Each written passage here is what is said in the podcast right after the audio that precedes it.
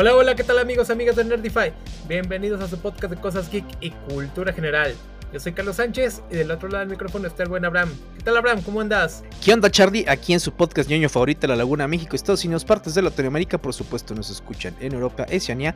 Tenemos muchos fans en Etiopía y sobre todo el podcast favorito de Ciudad Gótica. O Gotham City, como ya le dicen nuevamente. Claro, Gotham City.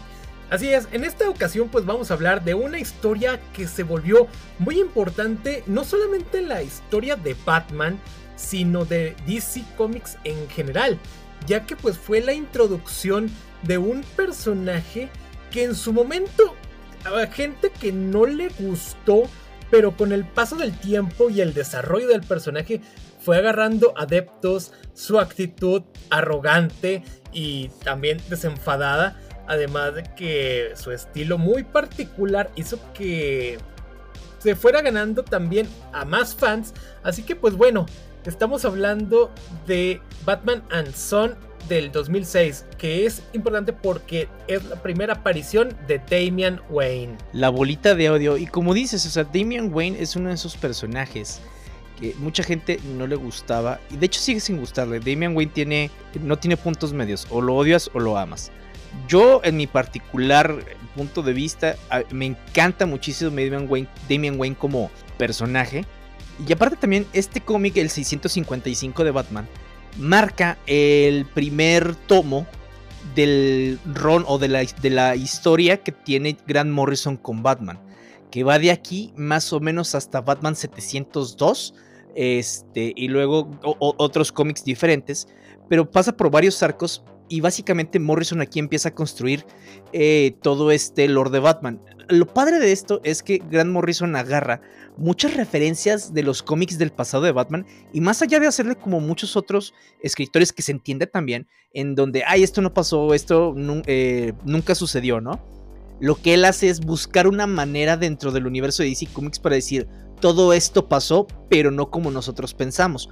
Unas cosas fueron temas de la imaginación de Batman, otras cosas fueron porque andaban de pano drogados con el ácido de, del guasón o, con el gas del, de, ¿cómo se del espantapájaros. Pero al final de cuentas él, trata de tejer todo esto y lo hace bastante bien. Realmente la historia de Damian Wayne, por lo menos esta introducción, es muy rápida, son cuatro tomos. Eh, cuatro tomos específicos sobre la historia de Batman Son, pero muchos de los recopilatorios, como los TPBs, agarran estos dos tomos, agarran otros tres más que no tienen exactamente que ver con Damian Wayne, y uno extra que es la historia de Damian Wayne como el Batman del futuro, ¿no? Eh, quitando eh, a Terry McGuinness sobre esto. Pero bueno, sin darles spoilers, Terry McGuinness aparece muchísimo más adelante y es una aparición bien rápida sobre lo que hace Morrison. Pero aquí lo que me gusta más es que a final de cuentas lo que está haciendo Morrison con el personaje de Batman es, es eso, ¿no? Agarrar estas referencias en muchos cómics y volverlas nuevas, porque ya habíamos visto a un hijo de Batman en muchas otras ocasiones, tanto con eh, cómics que en Elseworlds como otros cómics que nunca fueron canon, pero que ahí estaban. El primero de ellos, obviamente, eh, lo típico de Bruce Wayne Jr. en Saga of the Super Sons. Este, tenemos a Ivan al-Sufash, que es, eh, fue el hijo precisamente de Batman Italia en, eh, si mal no recuerdo, en Kingdom Come. Y tenemos otro que de, hecho es en donde se basó, no, no, exactamente, pero donde se basó nada más para sacar el contexto del hijo de Batman, que es la de Son of the Demon, en donde también vemos a Bruce Wayne y a Talia al Ghul tener un hijo y que básicamente este sí pueden hacer nada más que este hijo es dado en adopción más adelante para que no lo encuentre Ra's al Ghul si mal no recuerdo tengo años que no he leído ese cómic años. Entonces te digo agarra todo esto pero también está muy interesante porque nos empieza a mostrar la dualidad de Batman y Bruce Wayne en donde el mismo Alfred le empieza a decir usted ha dejado de ser Bruce Wayne está haciendo Batman 24/7 y los dos tienen personalidades diferentes. Y eso a Alfred le preocupa muchísimo y se va notando durante el cómic. Incluso se nota esta, ya no diría dualidad porque Damian no la tiene, en donde Damian sigue siendo el mismo. Pero es como que este choque que le da Bruce a tener que ver cómo regresa a ser el mismo, lidiando con cosas de Batman.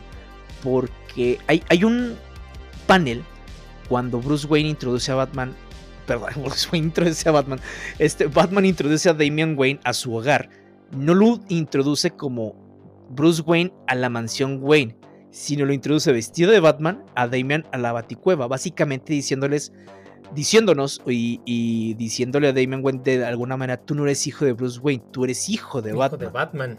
y, eso también es interesante, o sea, porque esta simbología que parece ser así nada más como parte de la historia, la simbología tiene peso dentro de lo que está sufriendo Bruce Wayne y de lo que va a pasar en el arco de Morrison. Ándale, exacto.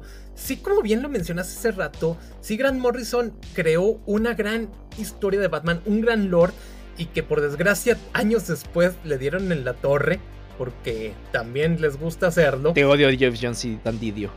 claro.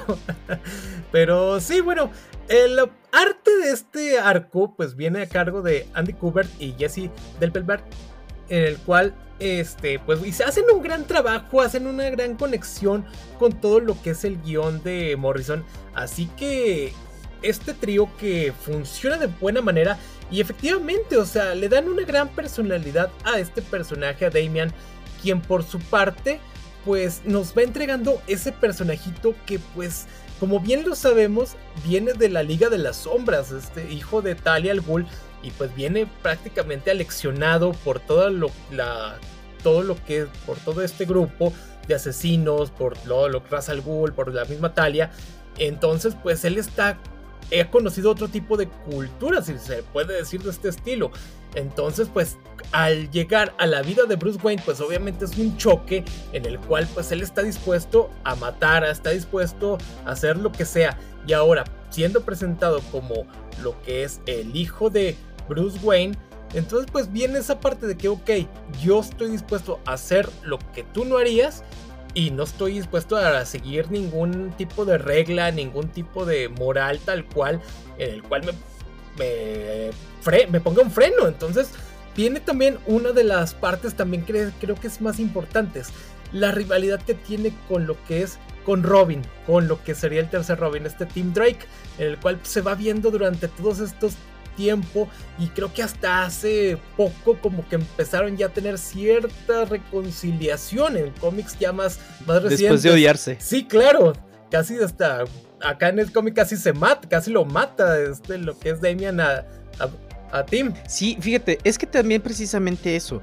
en donde algo que hace Grant Morrison con estos personajes es que los trata, no como si fueran de la vida real, pero trata de, de entender un poquito de qué pasaría si un supermillonario empieza a tener este tipo de aventuras, o sea, es Batman. ¿Qué pasa? Eh, pues se va a codear con otros ultramillonarios que también pueden ser malos. Entonces, las consecuencias que tienen los, nuestros actos como personas que tenemos una cantidad de dinero limitada todavía, pues pueden no ser tan trascendentes. Pero ¿qué pasa cuando eh, tienes el hijo de una novia súper tóxica, pero que aparte tiene mucho dinero y que eh, además no tiene, ¿cómo se llama?, límites ni morales, ni éticos, ni, y, obviamente ni de recursos materiales. Entonces, es cuando empieza esta parte de, Damian Wayne, ¿no? O sea, de esa Damian que está indoctrinado por la Liga de Asesinos, una de las ligas más, eh, perdón, de las organizaciones secretas más antiguas y poderosas del, del, mundo, en donde lo entrenaron a matar desde que nació casi casi. Y pues entonces él no ve a Bruce Wayne como una autoridad. De hecho, o sea, eh, le anda diciendo a todo el mundo chinga tú. Bueno, a Alfred le dijo así, casi, casi, jódete. No, sí le dijo jódete, más bien. Sí. ¿No? Entonces, ah, pues ya ves lo que pasó con Tim.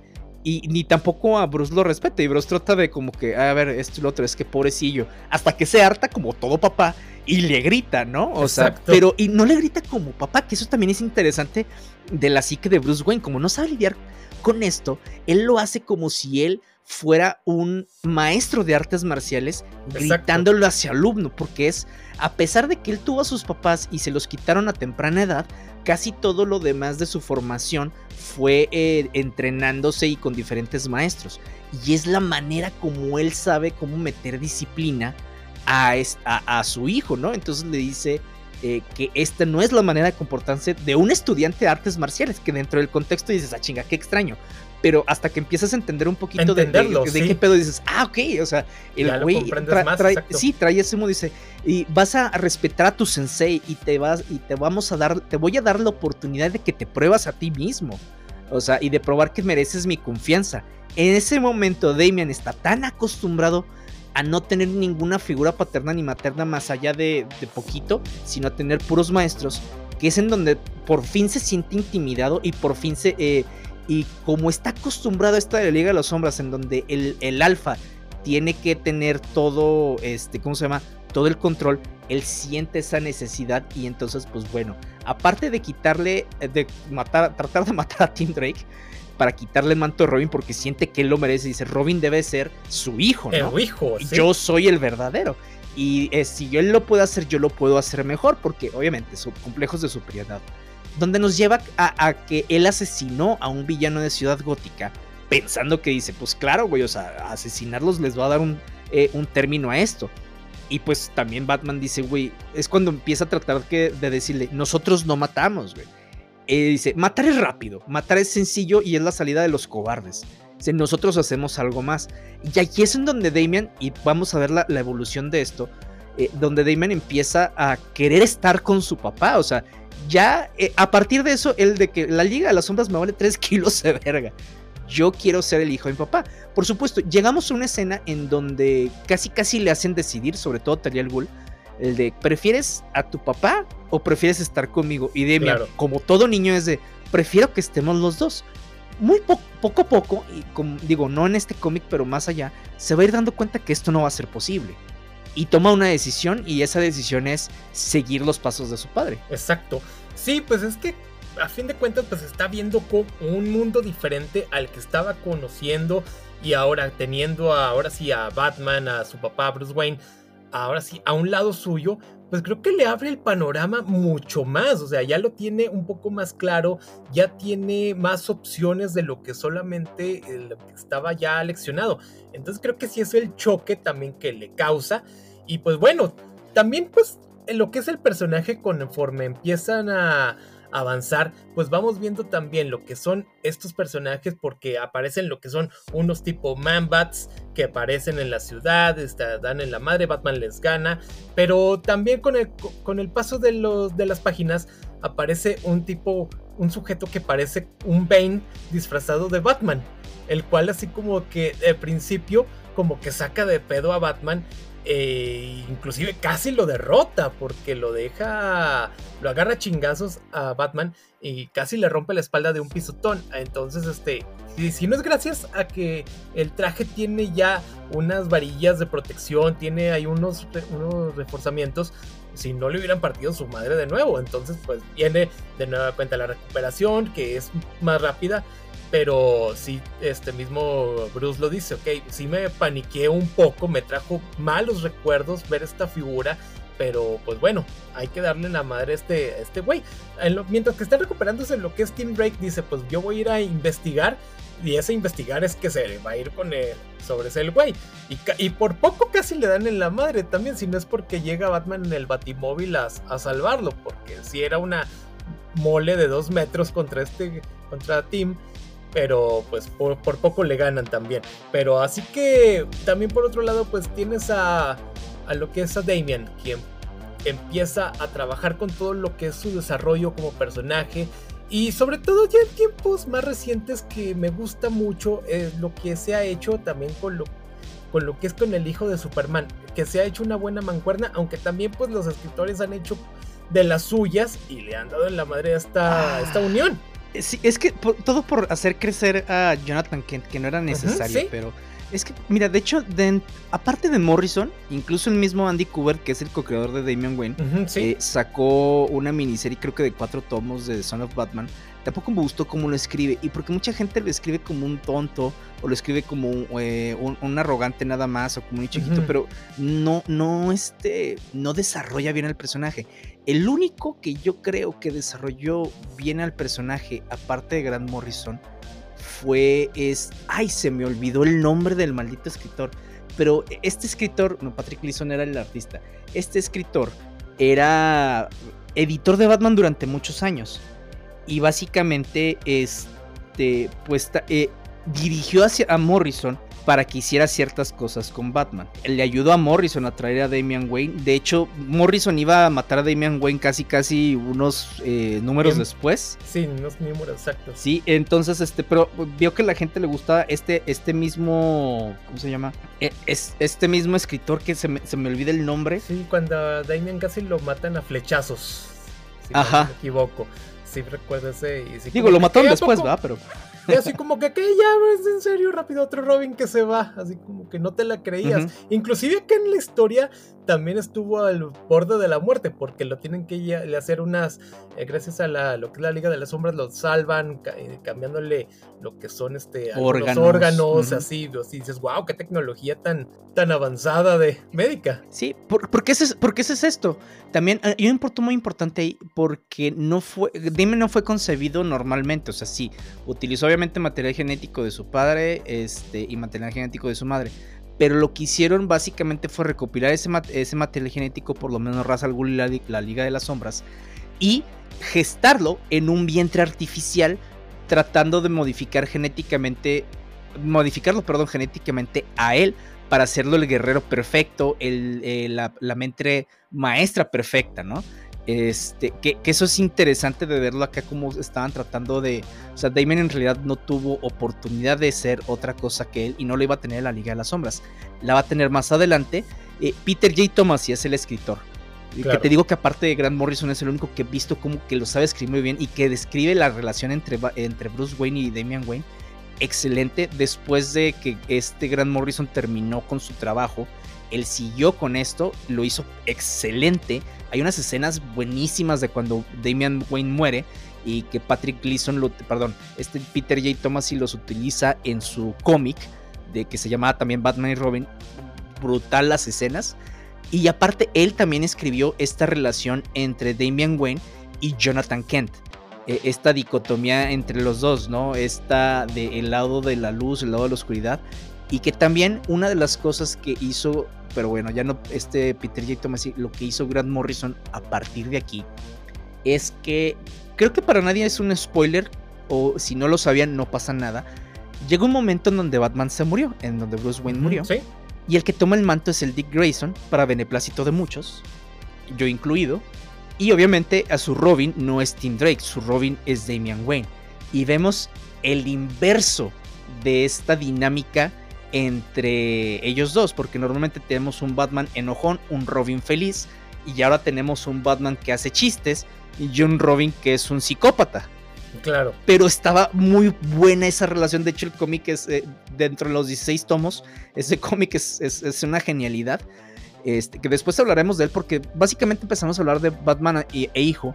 Porque es una parte importante de lo que para llegar a Batman Reborn bueno, o, a Batman y Robin, este cómic que nos dice James Gunn, que va a utilizar como parte de su universo de, DC, ¿no? En la de Brave and the Bold. Exactamente cómo va a ser, no lo sabemos. No sabemos. Pero esta es una parte de esto, ¿no? Eh, que, quería que viéramos esta dinámica a través de los cómics. La diferencia es que Batman y Robin, ese cómic al que él alude, el volumen 1, no es Bruce Wayne, es Dick Grayson y, bueno, ya después lo vamos a tener eh, normal, pero aquí sí es este Bruce Wayne y Damian Wayne vestido de Robin o un Robin impostor hasta cierto punto. Pero si vemos rápido esa parte. Y luego tenemos un... De hecho, Carlos lo había comentado. Eh, tenemos este Batman acá que te parece Bane. De hecho, a inicio de las páginas tenemos, eh, parece de hecho Batman normal y vemos que el guasón lo está casi matando y pensamos que es Batman. Sí. O el Batman original y es otro tipo de vestido de Batman. Más adelante vamos a ver otro Batman que dice que es como la reencarnación del diablo. Y, nos enteramos que durante un tiempo que no estuvo el comisionado Gordon en la policía de Ciudad Gótica, eh, hubo experimentos con tres policías para que fueran Batman en caso de que Batman no estuviera. Obviamente todo esto sin haber eh, haberles lo mencionado al Batman original. Pero estos Batman se empiezan a volver locos y empiezan a hacer lo que les da su regalada gana. Este otro Batman lo puede, tiene que detener. Y vemos en el Batman 666, que fue un cómic especial sobre todo por el número, y que también hacía alusión al hijo del diablo. De hecho, Damian Wayne, como es el, nieto del demonio, Damian normalmente lo asociamos con el nombre de, del hijo del diablo por las películas de la profecía, se está enfrentando acá a otro Batman que se supone hizo un pacto diabólico en un futuro distópico está muy padre. Vemos un eh, Batman muchísimo más violento. Un Batman que no teme matar. Pero a final de cuentas dice, ay, maté, maldita sea, ¿no? se lo tenía que hacer, diablos. Exactamente. Pero está muy padre, güey. O sea, lo, lo, que nos está contando esto. Sí, este, esa parte está muy interesante. Inclusive, como el traje trae así su gabardina, se ve bien fachero. dices, ok, se ve bastante interesante cómo queda el diseño. Y sí, o sea, acá, pues lo que es Damien ya como Batman, pues si no teme hacer lo que tiene que hacer. Y simplemente que, uy, cosas pasan. Pero pues sí, ¿no? O sea, es bastante bueno la historia, así como un extra, está, está genial ese, ese adicional. Pero en cuanto a lo que es la historia que, de la que estamos relatando, pues vale bastante mucho la pena pues darle su ojeada porque como dices es la introducción de Grant Morrison a lo que es la escritura de Batman y lo va haciendo de una buena manera porque es entretenida y te va sumergiendo. Además de que ahorita antes de entrar, entrar a micrófonos me estaba contando Abraham de unos detallitos que estaba notando justamente antes de, que empezara a grabar y dijimos, wow, o sea, está muy loco todo lo, cómo lo fueron haciendo y sobre todo también analizando, o sea, de cosas que uno no, no, se percata al instante, pero ya cuando le prestas atención, pues sí dices, órale, eso está muy bien, o sea, qué desarrollo pues de, de, historia y de arte también. Sí, es que es eso, o sea, el arte está, empieza en todos, perdón, el arte que tiene este, estos arcos de Morrison, obviamente empezamos con Andy Cuthbert, que es hijo de Jude Cuthbert, una de las leyendas del cómic. E, el arte es muy sutil en ciertas cosas. Grant lo que hace es, hace el script, normalmente lo que hacen muchos escritores de cómic es que hacen los diálogos, dan una imagen general de cómo quieren que quede y se acabó y el artista hace todo lo demás. Grant sí da ciertas libertades, sin embargo, dice, si vas a hacer esto, pon aquí, pon allá, o a veces sí hace dibujos, ¿no? O sea, es como que más meticuloso. Y, y te digo, si, si, hay easter eggs de muchas cosas de, de, Batman alrededor de todos los años, hay mucho eh, este, ¿cómo se llama? Este sentido de presagios de lo que va a pasar dentro del ron de Batman. Eh, ah, te digo, hay cositas tan normales de cómo los paneles van cambiando de color que al principio piensas que es nada más una decisión de estilo, pero tienen repercusiones más adelante. Este, y, están a veces las referencias tan a la vista, otras están un poquito más oscuronas, otras son bien arcanas y que no te das cuenta. De hecho, había un eh, cuate que se llama David Osumeri, este era tenía un blog y aparte escribía sus columnas en un eh, portal de cómics y películas que se llama, o se llamaba, ya no me acuerdo, Comics Alliance, en donde iba eh, número que Grant Morrison sacaba, número que él empezaba a diseccionar con todas las referencias tanto de los cómics de Batman como referencias mitológicas o referencias arcanas que Morrison sacaba y de repente que te quedas de, ay cabrón, es un chingo, güey. O sea, Morrison hizo tal trabajo que dices, vete al chorizo. Sí, no, te das cuenta que es una gran dedicación y qué meticulosidad para estar checando todos esos detalles también. Y sobre todo también de Morrison, de estarlos planeando, de estar. Ojalá a mí me pagaran por eso, güey. Claro. Estaría muy genial realmente. Pero sí, este, son cosas que dices, pues qué gran trabajo tanto de uno como del otro. O sea, pero sí, o sea, te das cuenta de que no solamente son cómics, sino de que pues sí es arte en páginas en el cual pues sí este pues vale mucho la pena apreciarlos y sobre todo que, que traen no solamente eso, sino que traen una historia que es apasionante y que son profundas y que te van dando un camino a lo que pues sigue y que pues son pues ahora sí que ah, interesantes en todo sentido. Pero lo que genial de todo es a lo largo de todo, eh, hablando de Damian, es, ha sido su evolución, tanto de, como dijimos, desde niño caprichudo a ser un héroe hecho y derecho, o sea, lo cual está muy bien y es uno de los pilares actuales de lo que es de DC. Sí, mira, sí quiero verlo en la pantalla grande porque ya tuvimos una adaptación, no al 100% obviamente de la obra por, por cómo estaba, Tuvimos una adaptación en donde. de, una película animada, precisamente esto, que se llama Son of Batman.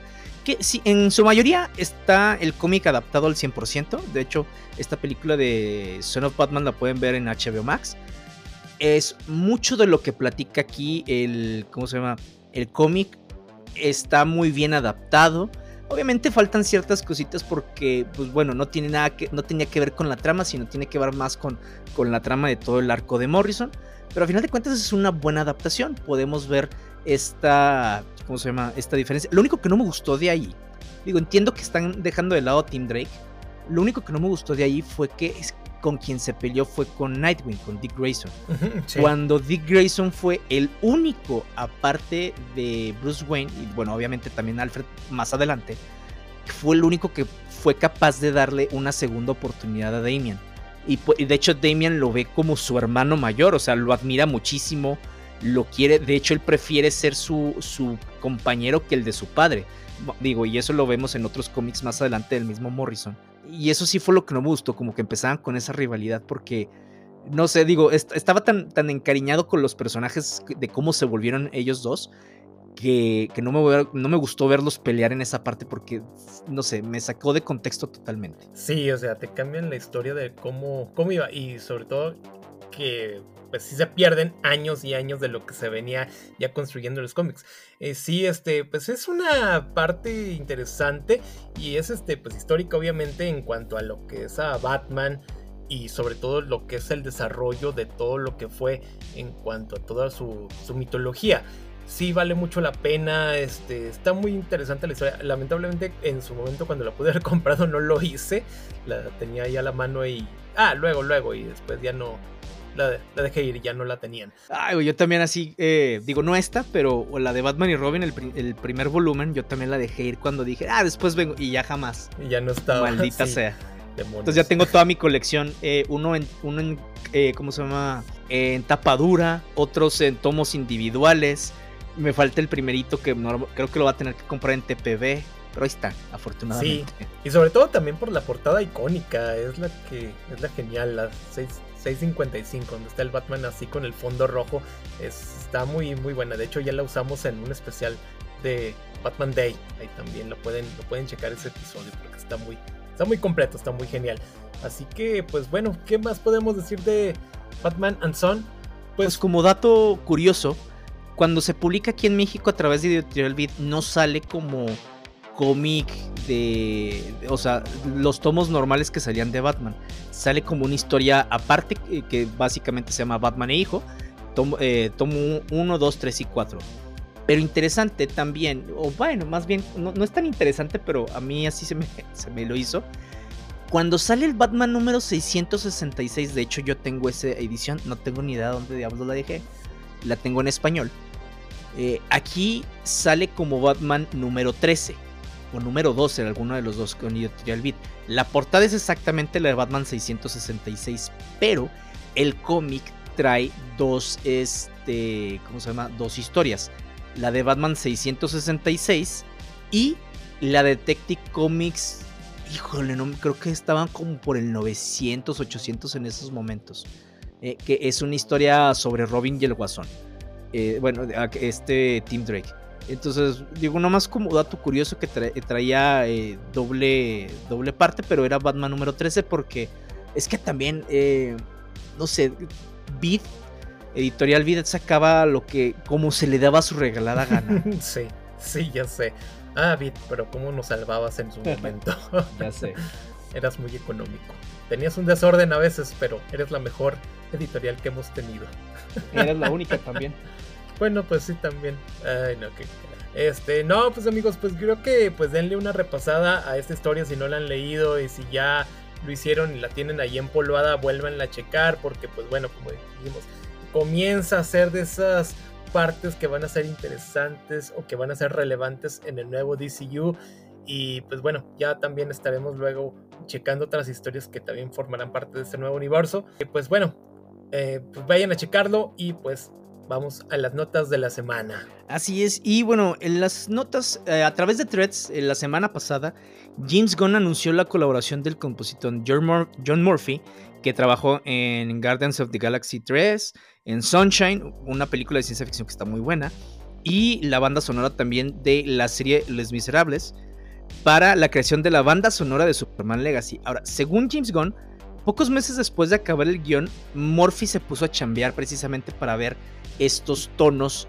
eh, que, va a tener la, la película de Superman Legacy, que está ya, ya había terminado de trabajar incluso en varias piezas, y que Gon mencionaba que cuando estaba haciendo los storyboards, los estaba tratando de hacer con, con lo poco que le había dado o con lo poco mucho que le había dado John Murphy para que pudiera estar aquí. Ahora, yo el trabajo de John Murphy no lo conocía para nada. Bueno, me gusta la banda sonora de Sunshine, esta película de ciencia ficción. De hecho, yo ahí, ahí tengo eh, guardada dentro de mis canciones favoritas una de las canciones de ahí, que no sabía de, exactamente quién era.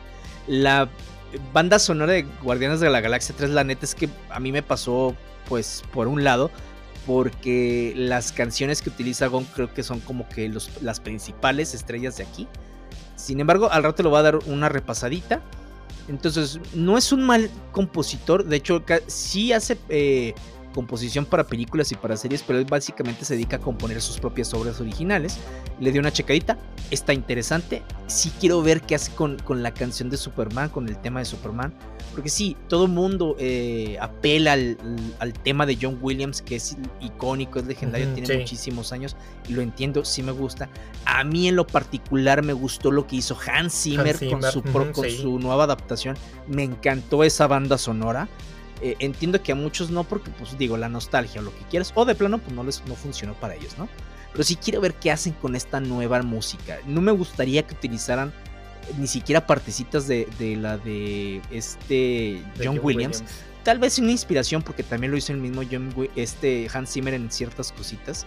Pero sí quiero que sea una obra bastante original. Sí, es que las dos este, creo que son aptas para su propio Superman.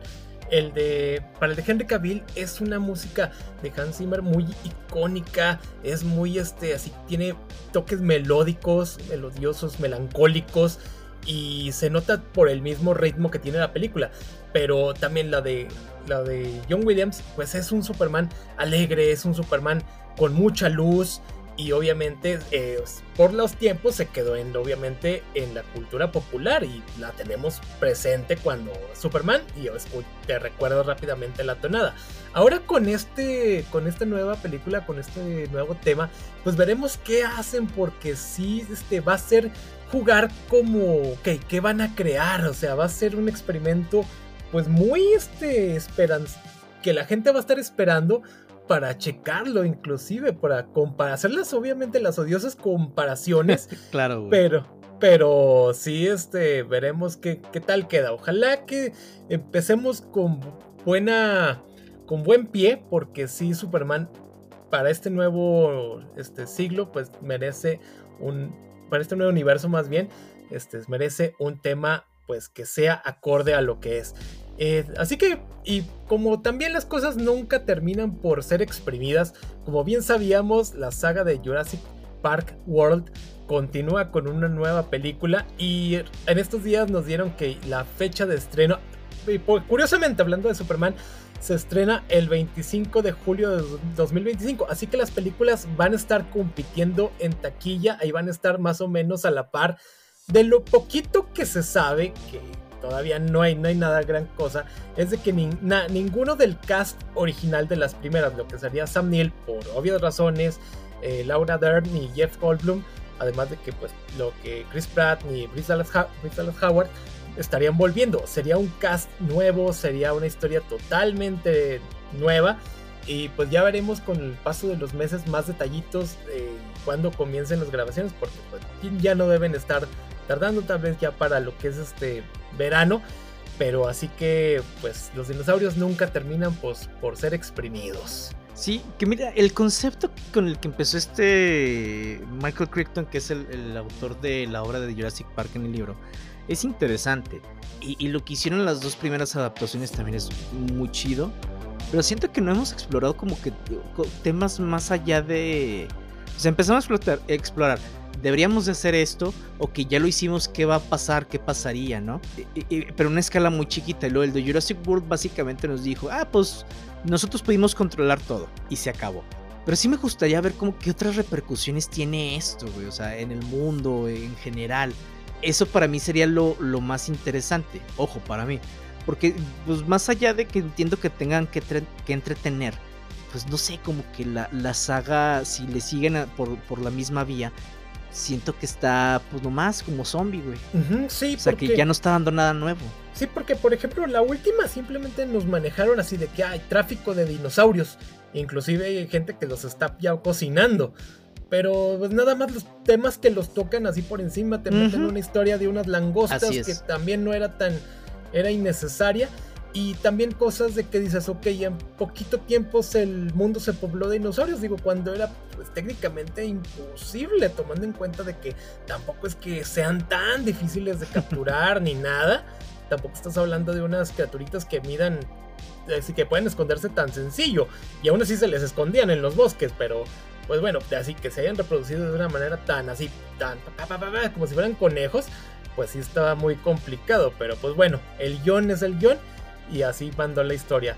Pero pues sí, veremos a dónde se nos lleva porque se hablaría también de una nueva trilogía y pues no sé hasta dónde la se pueda, pueda llevar. Y sí, este, de una... Algo padre que es Jurassic Park y lo terminen convirtiendo en algo que, que así que la eh, gente... De Walking Dead 3.0, güey. Ándale, haz de cuenta. Híjole, otra que también ya viene otra serie. No, ya basta. Este, también este, hace unos días también lo que ya vimos, el nuevo traje de Daredevil de Charlie Cox con nuevo traje rojo, el cual se ve espectacular, se ve así genial. Y por otro lado, tenemos también el que es el de Bullseye, en el cual interpretado, ya saben, por Wilson Battle, quien este, pues creo que le dieron 20 dólares y ve a esa tienda de de, segunda mano. y al arroz, güey. Lo, que consideras, eh, sí, porque el traje se ve malito y, y no sé qué decir al respecto. Además de que, dejando de lado, pues digamos que rompe estereotipos físicos. Fíjate, hasta eso qué bien que regresaron al traje icónico que habíamos visto en la serie, ¿no? Digo, más, más rojo con unas ciertas modificaciones. Porque el traje que utilizaron en She-Hulk sí es así como que. Ah, o sea, sí entiendes la referencia, pero dices güey, no. Quédate, quédate con, con, el, rojo que ya tenías, ¿no? Y, de hecho, en, unos mensajes que nos estamos mandando los Carlos y yo de que ahí va la musculatura, le digo, no, pues es que ¿para qué quieres músculos cuando puedes matar de un cacahuatazo? Exacto, sí, este, ahí lo que se ve el bullseye así con su pancita. Y dices, ok, bueno, pues si, si puedes matar de lejos con una pluma, con un cacahuate, una pequeña piedrita, pues qué más da estar mamado. Pero bueno, así que lo único que queremos es que se den unos buenos catorrazos el Diablito y Bullseye. Así que pues ahí está. Este, oigan, y regresando a, la parte de DC Comics y sobre todo de Superman, hay un documental sobre la vida de Christopher Reeve que se llama Superman. Se escribe Super, Diagonal Man, todo junto. Y fue adquirido por 15 millones por Warner Brothers y todas sus subsidiarias. Este documental se estrenó en el Festival de Sundance y ha recibido muy buenas críticas. Yo me imagino que, digo, no, creo que tal vez lo vayan a lanzar así como que a nivel global como un estreno. Sí supongo que van a haber ciertas este, exhibiciones dentro de Estados Unidos y en algunas otras partes del mundo así como que muy pequeñas. Pero siento que lo van a lanzar en la plataforma digital de HBO Max, lo cual se me hace muy bien. Normalmente los documentales lo hacen a través ya de plataformas o directamente a video. Este, es muy raro que un documental esté, ¿cómo se llama? E, en, en varias salas de cine, pero se me hace bien que lo hayan comprado, sobre todo para marcar este regreso de Superman a la pantalla grande, dándonos la vida de la primera, bueno, no la primera persona que interpretó a Superman, pero sí la persona más icónica que ha interpretado al hombre de acero. sí, sí, este, ya esperadísimo también, este, yo sí tengo muchas ganas de verlo. Cuando vi la nota dije, ok, no, sí, ya tengo muchas ansias para checarlo. Porque pues sí, obviamente Christopher Reeve pues, dejó un estandarte muy alto, dejó lo que es el prototipo de Superman. Entonces pues sí, ahora que tengamos disponible este documental, habrá que darle su checada. Este, eh, curiosamente también ya habíamos visto de que los hijos se habían quejado, pero por la por la utilización de la imagen en la película de The Flash, lo cual es así de que, oiga, lo hicieron sin nuestro consentimiento sí, ni, eso sí está culero. ni nada. Sí, realmente, este, yo vi, y vi algunos comentarios de gente así de que, ay, pues si ni que hubiera hecho toda la película y solamente fueron dos segundos, pues sí, güey, pero...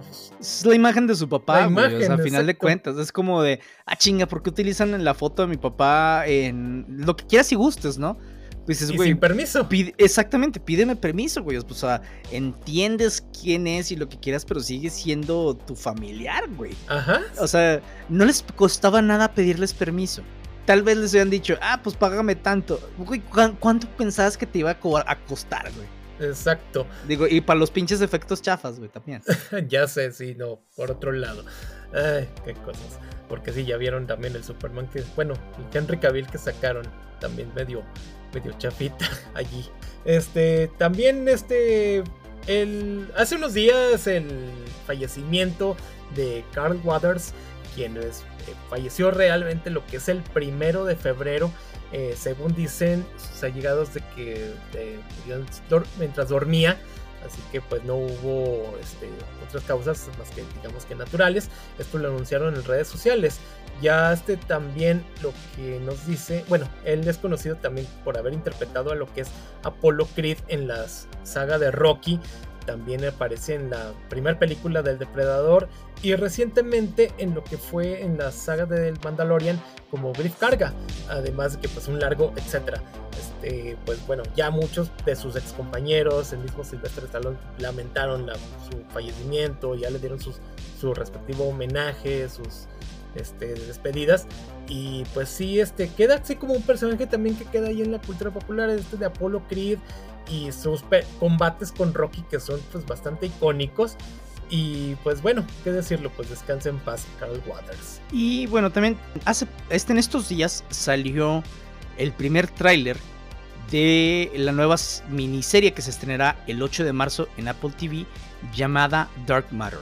Dark Matter es un libro de ciencia ficción de Blake Roach y esta serie obviamente está basado en este libro. La miniserie va a contar con nueve capítulos. Pero ¿de qué nos habla la serie más allá de que pues, es una, de ciencia, una serie de ciencia ficción? Bueno, Dark Matter es básicamente una historia que nos cuenta de los multiversos, ¿no? Pero con una pregunta de ¿qué pasaría si pudieras vivir tu vida de manera diferente, ¿no? O- otras realidades de tu propia vida.